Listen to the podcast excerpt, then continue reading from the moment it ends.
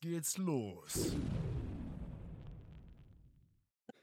Hallo und herzlich willkommen zu einer neuen Folge vom Erhört Podcast. Und heute geht es um ein wirklich spannendes Thema, denn es ist so gefährlich, dass ich euch unbedingt informieren möchte. Und zwar, ich war letztens unterwegs und habe eine Verkehrsmeldung bekommen und deswegen waren dann die Nachrichten angeschaltet.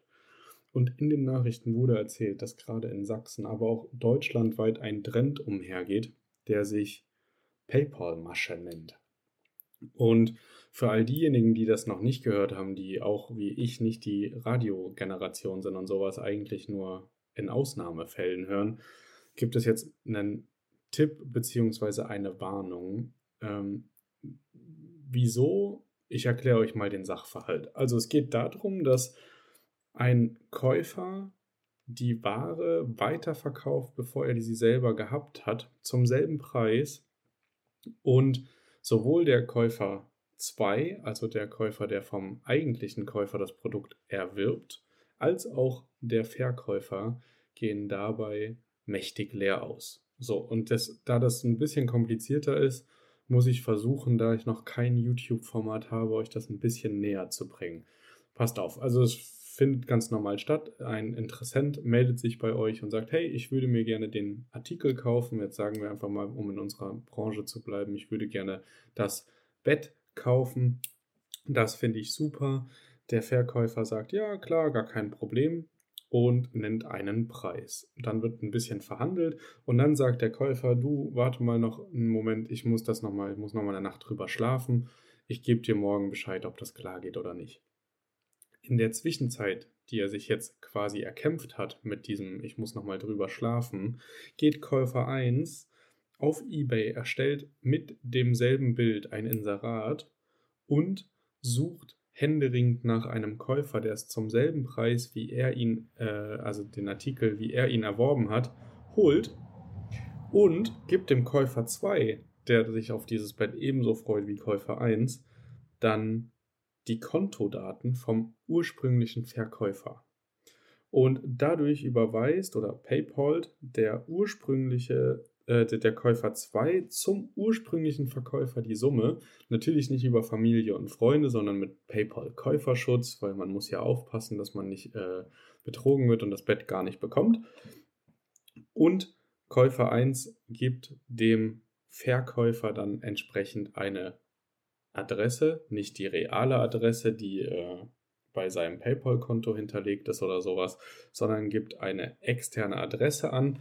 Dort wird das dann hingeschickt, weil es wurde ja gepaypal, das wurde ja überwiesen, ist ja kein Problem. Dann kann das Bett auf Reisen gehen.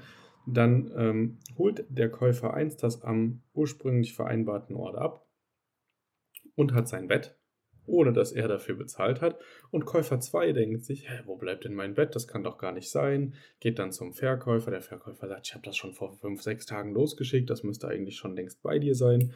Und dann macht Käufer 2 vom PayPal Verbraucherschutz äh, Gebrauch und lässt sich das Geld, was er an den Verkäufer geschickt hat, wiederholen, weil er ja sagt, hey, ich wurde betrogen, der Artikel wurde nie losgeschickt, der sagt zwar, es wurde losgeschickt, aber ich habe überhaupt nichts, keine Sendungsnummer, kein Päckchen, irgendwie keine Bestätigung, da kann doch was nicht stimmen. Und jetzt wird das Geld natürlich wieder abgebucht vom Verkäufer und der versucht den Käufer 1 zu erreichen, aber Käufer 1 stellt sich tot. Somit hat Käufer 2 keinen Schaden genommen, außer dass er das Bett nicht bekommen hat, was er kriegen wollte, sondern hat einfach sein Geld wieder zurück. Aber Käufer 1 hat weder dafür bezahlt, noch hat er ähm, seine richtige Adresse bekannt gegeben, sodass man ihm auf die Schliche kommen kann. Und er freut sich jetzt natürlich tierisch darüber, dass er dieses Bett ähm, für sich behalten kann, ohne dass ihm jemand auf die Schliche kommt. Dieses Problem kursiert aktuell in unserer Welt. Und da sieht man mal wieder, auch solche Prozesse wie Käuferschutz oder so können am Ende immer wieder gegeneinander ausgespielt werden und es spielt am Ende gar keine Rolle, wie man betrügt. Wenn man betrügen will, findet man scheinbar immer einen Weg. Deswegen folgende Tipps. Lasst euch nicht zu, also lasst nicht zu lange auf, äh, auf eine Zahlung warten und lasst nicht zu viel Zeit zwischendrin verstreichen. Des Weiteren ähm, wäre der zweite Tipp, prüft immer, ob die Adresse bei PayPal, die bei PayPal im Konto hinterlegt ist vom Käufer, mit der Lieferadresse übereinstimmt. Wenn das nicht passiert, dann lasst es euch plausibilisieren. Ja, wenn das plausibel klingt, also es muss nur, ähm, weil ich dort wohne, noch nicht dort und äh, ich muss es dorthin schicken an einen Freund oder so.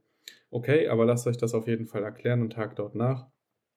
Und ähm, genau, im Zweifel sagt ihr auch einfach knallhart, nee, solche Sachen verschicke ich nicht, die lasse ich nur abholen. Dann entgeht ihr diesem ganzen Thema nämlich.